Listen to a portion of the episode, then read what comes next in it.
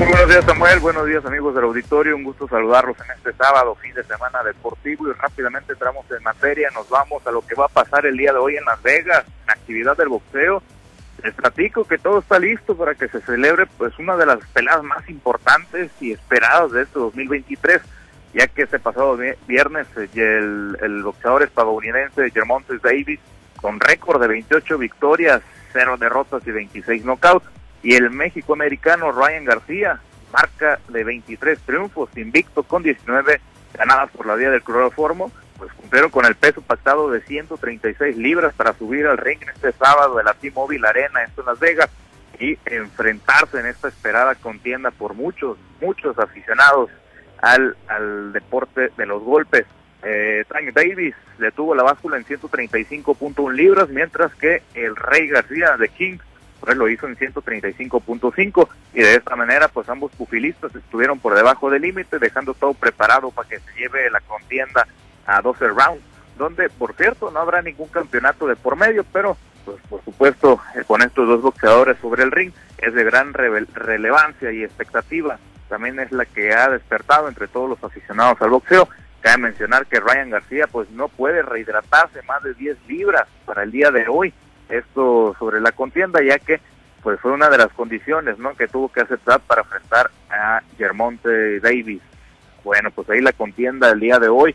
Mucha atención con esta pelea, amigos del auditorio. La verdad es que sí, seguramente va a estar muy buena. Y además, actividad del boxeo, les platico, el boxeador méxico-americano Andy Ruiz volverá a los cuadriláteros para competir contra Tyson Fury. Esto por el Campeonato Mundial de los Pesos Completos del Consejo Mundial de Boxeo. Lo confirmó, lo adelantó el promotor Eddie Hurt, quien pues mencionó en una entrevista que esta pelea ya estaría arreglada e incluso se llevaría a cabo en la Gran Bretaña el próximo 22 de julio en un combate que significará el regreso del peleador eh, México-americano Andy Ruiz después de que venciera a Luis el King Kong Ortiz el pasado septiembre del 2022. Más actividad, ahora pasamos a temas del béisbol en grandes ligas. Nuevamente los Cubs de Chicago, los cachorros, sacudieron al pitcher sinaloense Julio Urias y provocaron que sufriera su segunda derrota de la temporada en el juego que disputaron este pasado viernes por la tarde, donde los Dodgers cayeron 13 carreras por cero en contra de los cachorros. El zurdo de la higuerita lanzó por espacios de 3.2 entradas, donde aceptó siete imparables, cinco carreras limpias, dos bases por bola fue la que otorgó y ponchó a cuatro rivales para de esta manera elevar su efectividad a 3.33 y actualizar su marca de tres ganados y dos perdidos. Por otra parte, en más buena, en buenas noticias, eh, en el béisbol de Grandes Ligas, el culichi Joey Meneses conectó su primer cuadrangular de la campaña en la octava entrada para la remontada de los nacionales de Washington sobre los mellizos de Minnesota por una pizarra de tres carreras por dos. Fue eh, una línea de 409 pies la que llegó hasta el bullpen entre el jardín izquierdo y el central. Y de esta manera, pues el equipo de los nacionales inició la remontada en contra de los mellizos de Minnesota. Bueno, y más información, ahora pasamos a temas de fútbol. En el puerto de Mazatlán el día de ayer, los cañoneros se despidieron de su afición con una derrota ante los rayados de Monterrey. Dos goles por cero fue la pizarra final este encuentro correspondiente a la jornada número 16 de clausura 2023. Los goles del partido fueron obra de Maximiliano Mesa al, al minuto 26 y Eric Aguirre al 88.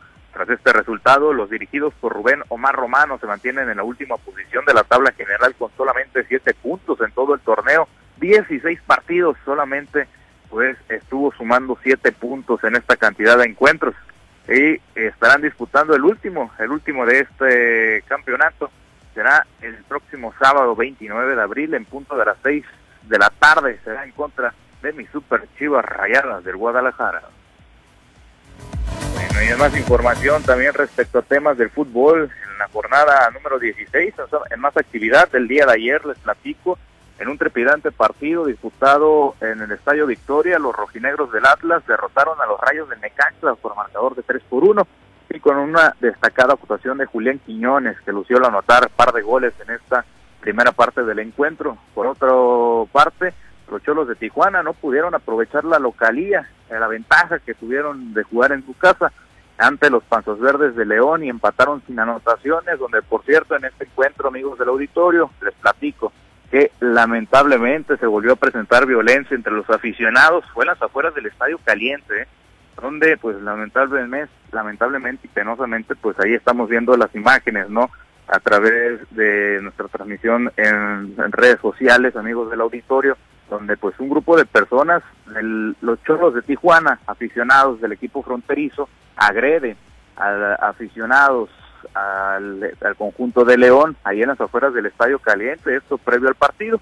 Y ante, la, ante esto, posteriormente la liga pues condenó lo sucedido y solicitó a las autoridades investigar los hechos.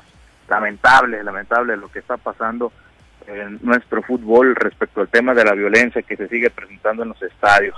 Bueno, pues ahí se lo dejamos, ¿no? De tarea para toda la liga y también las autoridades, ¿no? De aquella zona fronteriza donde pues no no no se logran apreciar muchos elementos de seguridad y, pues por ende pues estuvo ahí esos esos lamentables actos donde pues los aficionados de los cholos agreden a a un grupo de personas ahí con playeras de león lamentable lo sucedido bueno en otros temas bueno también respecto al tema de fútbol mexicano en esta jornada número 16 pues continuará este día sábado el Pachuca enfrenta al Atlético de San Luis a las 4 de la tarde. Las Chivas Rayadas del Guadalajara en contra del Cruz Azul. Este partido iniciará en punto de las 6 de la tarde.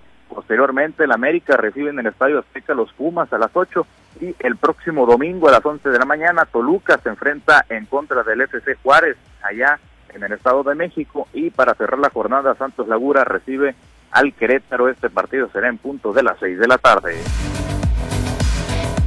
ya para finalizar con información, les platico amigos del auditorio que México mantuvo sus aspiraciones, todavía las sigue, las sigue manteniendo vivas. Esto dentro de la super ronda de la Copa Mundial de Softball Sub-23, al superar por blanqueada de 1-0 a Canadá, igualar sus números en ganados y perdidos, 1-1, ostenta el momento en esta super ronda, mientras que los canadienses pues sufrieron su segunda derrota en esta en fila en esta super ronda de la Copa Mundial. El aumento de José Gustavo Valdés Chaparro trabajó la ruta completa, en la que admitió cuatro imparables, otorgó tres bases por bola y ponchó a cinco rivales.